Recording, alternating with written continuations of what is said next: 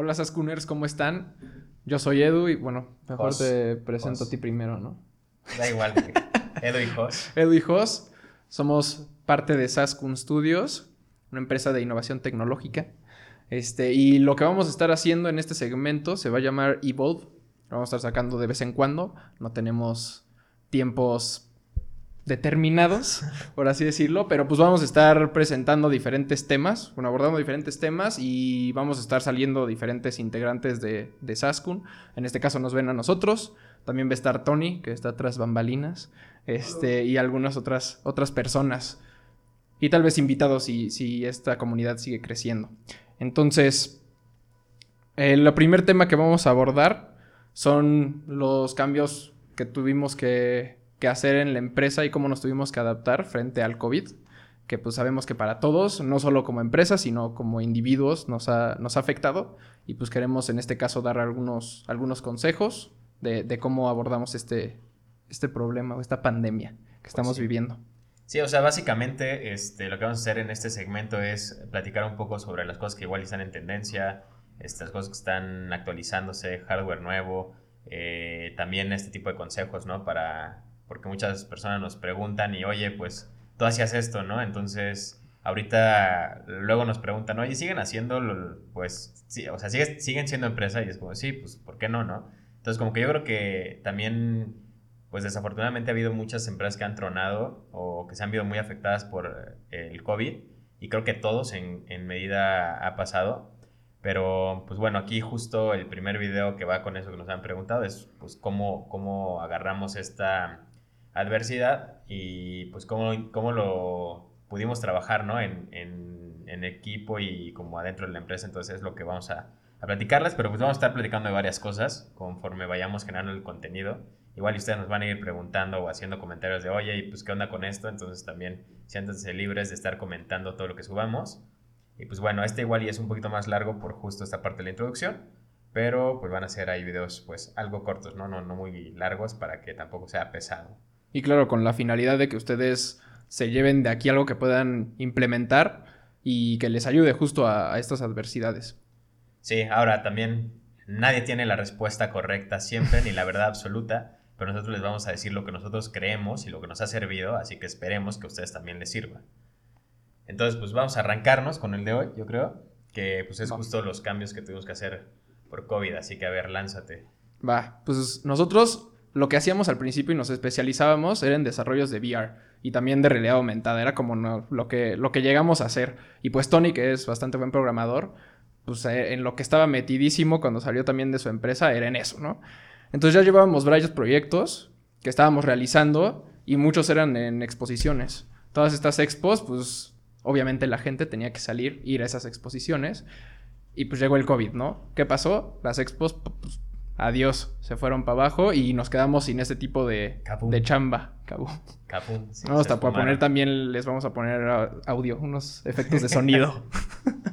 este, y bueno, nosotros, pues obviamente se cayeron esos, recibimos las últimas pagas de, de expos y dijimos, puta, ¿y ahora qué, qué hacemos, no? O sea, ¿qué, ¿cómo nos adaptamos a esta situación para poder seguir trabajando en lo que nos gusta y pues, seguir con, esta, con este sueño de tener una empresa grande que sea mexicana, eh, que todo ese talento que se fuga, porque es uno de nuestros objetivos como empresa, ese talento que se fuga, pues que se quede aquí en México y que tengan unos buenos sueldos, ¿no? Porque nosotros bien sabemos que pues nos pagan el carajo, ¿no? Sí.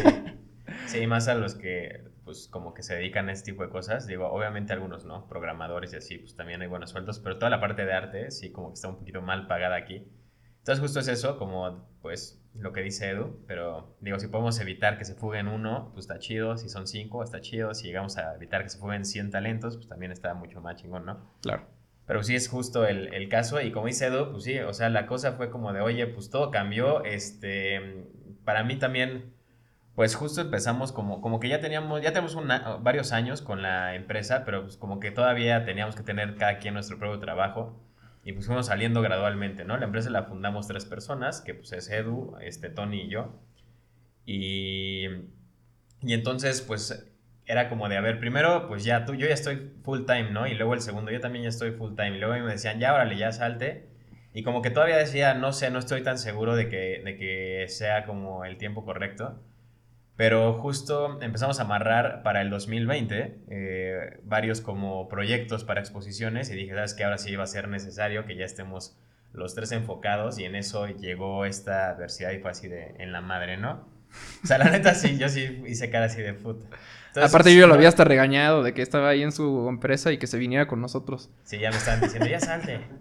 Y así, a ver, aguanta, todavía, espera, todo con calma, ¿no? Y pues ya la cosa es que este, pues sí fue raro, ¿no? Porque fue así de puta, ya no, ya no está como nada seguro, ¿no? Entonces ahí también ya, pues juega mucho el aspecto como psicológico igual, pero nunca, nunca es como que dejas de creer en lo que estás haciendo, ¿no? O sea, que creo que es algo importante, simplemente es como, que iba a estar más difícil, pero pues tenemos que ver qué tenemos que hacer. Entonces fue lo que, lo que sucedió y pues ahí entonces empezamos a ver hacia dónde se estaba yendo todo, ¿no? ¿Y qué fue lo que pasó? Pues algo creo, creo, creo que fue creo que fue muy marcado, fue que este... Que pues obviamente todas estas exposiciones pues ya estaban, ¿no? O sea, todos los las marcas, clientes, todo ya tenían como pensado en, ah, pues va a ser tal evento y va a haber tal stand y vamos a hacer esto y cosas así, ¿no? Y de repente este, llegó esto y pues todos empezaron a voltear a ver de, oye, ¿cómo hago una expo virtual? Este, ¿Cómo muestro mi producto así de forma digital? Eh, oye, una web app. Eh, aplicaciones, o sea, ya como que empezaron a voltear un poco más hacia la parte digital para cosas que antes no lo hubieran pensado, ¿no? O sea, obviamente una, un cliente prefiere mostrar su producto en físico que en una parte, pues, este, digital o virtual. Porque, pues, una, una cosa que nos enfrentamos nosotros también es que los clientes a veces, pues, no creen, ¿no? Sí. O sea, como que les cuesta trabajo y dicen, ¿sabes qué? Si a mí me funcionó poner espectaculares este, durante 20 años voy a seguir poniendo mis espectaculares, a pesar de que igual y si invirtieran el mismo dinero, pero en otro tipo de campaña, podrían generar pues mucho más este impacto, ¿no? Y es que también un problema que vimos es que ellos querían digitalizarse o hacer un desarrollo con nosotros y ya cuando veían el precio decían, Ah, cabrón, yo creí que era más barato esto de lo digital en vez de los precios que después se manejan, que ustedes bien sabrán.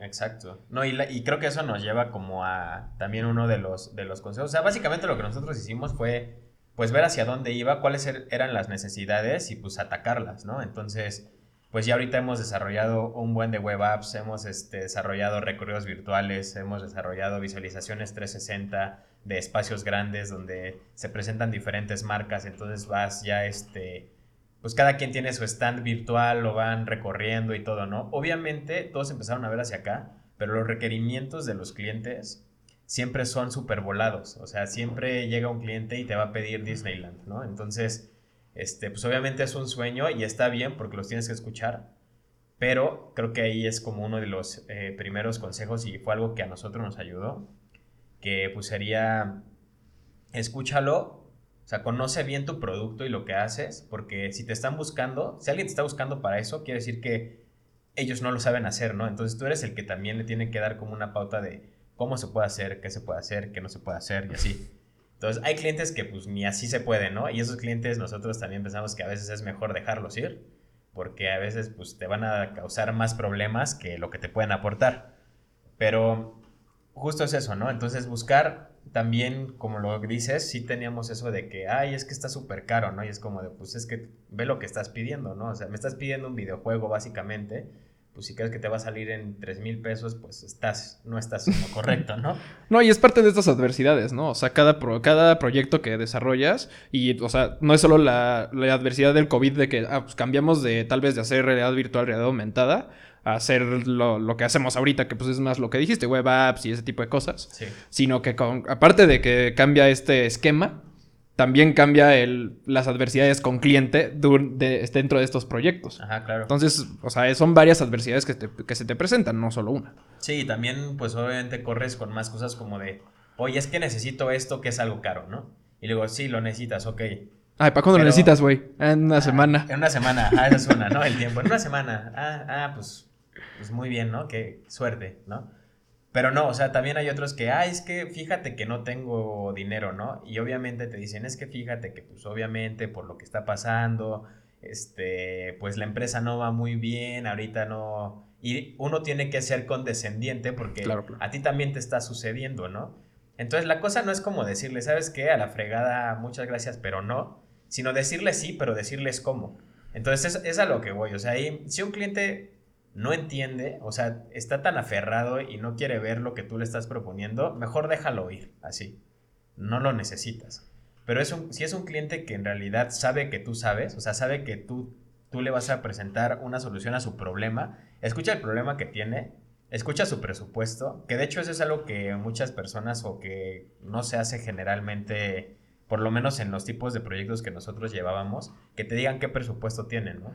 Pero ahorita creo que es algo que tiene mucho valor, porque te pueden decir, pues yo le puedo invertir tanto dinero a esto, tú escuchas su problema y justo el consejo es buscas una solución que se ajuste a ese presupuesto.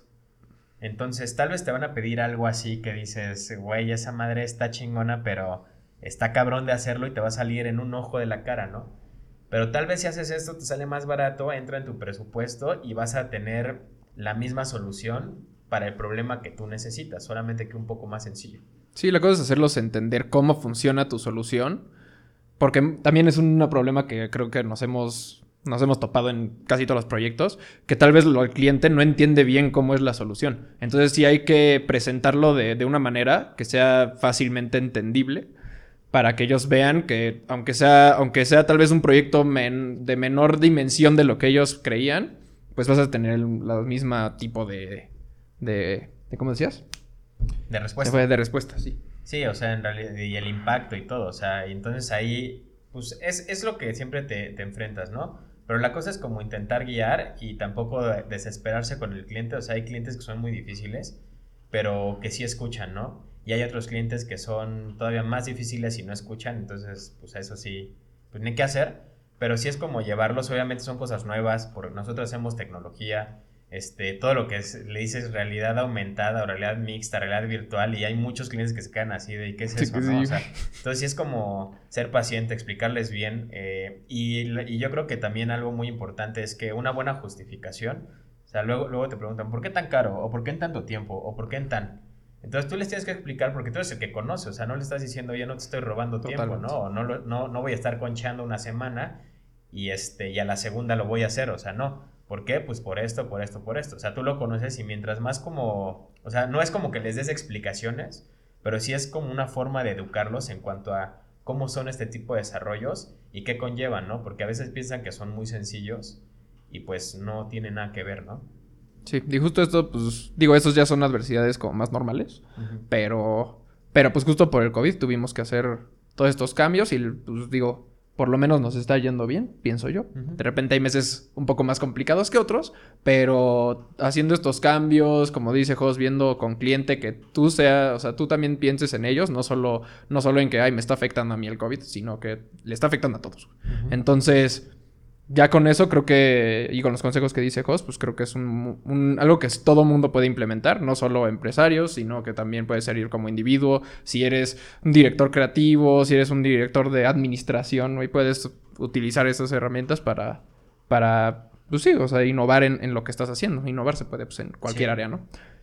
Sí, y pues yo creo que ya, digo, por último, también la parte de, la, de actualización es muy importante que, que se actualicen en pues, las soluciones que ustedes dan y lo que desarrollan. Por ejemplo, en nuestro caso, pues software nuevo, este, hardware nuevo, eh, nuevas librerías, cómo lo puedes ocupar en las soluciones que, que tú das a cliente, este, eh, entretenimiento, qué está saliendo nuevo, por ejemplo, ahorita también algo que hemos hecho, pues es toda esta parte de filtros de Instagram, ¿no? Entonces también es como, y para Facebook y eso, entonces también como pues, por aquí puedes llegar a impactar, este, cómo se va a hacer y como que abrirle los ojos al cliente de que existen un poco más cosas de las que él piensa. Entonces, este, darles otras opciones, ¿no? Igual y te piden un mailing y sabes que, pues sí puede estar bien el mailing, pero pues ahorita si quieres llegar ya a un target mucho más este, actual, pues igual y no le vas a impactar tanto, ¿no? Entonces, mejor vete por este lado, etcétera. Entonces, sí actualícense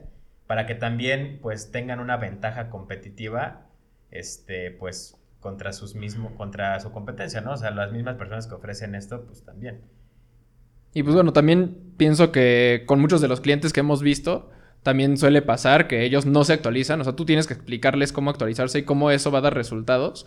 Porque después muchos de los que toman la decisión, pues son mayores, ¿no?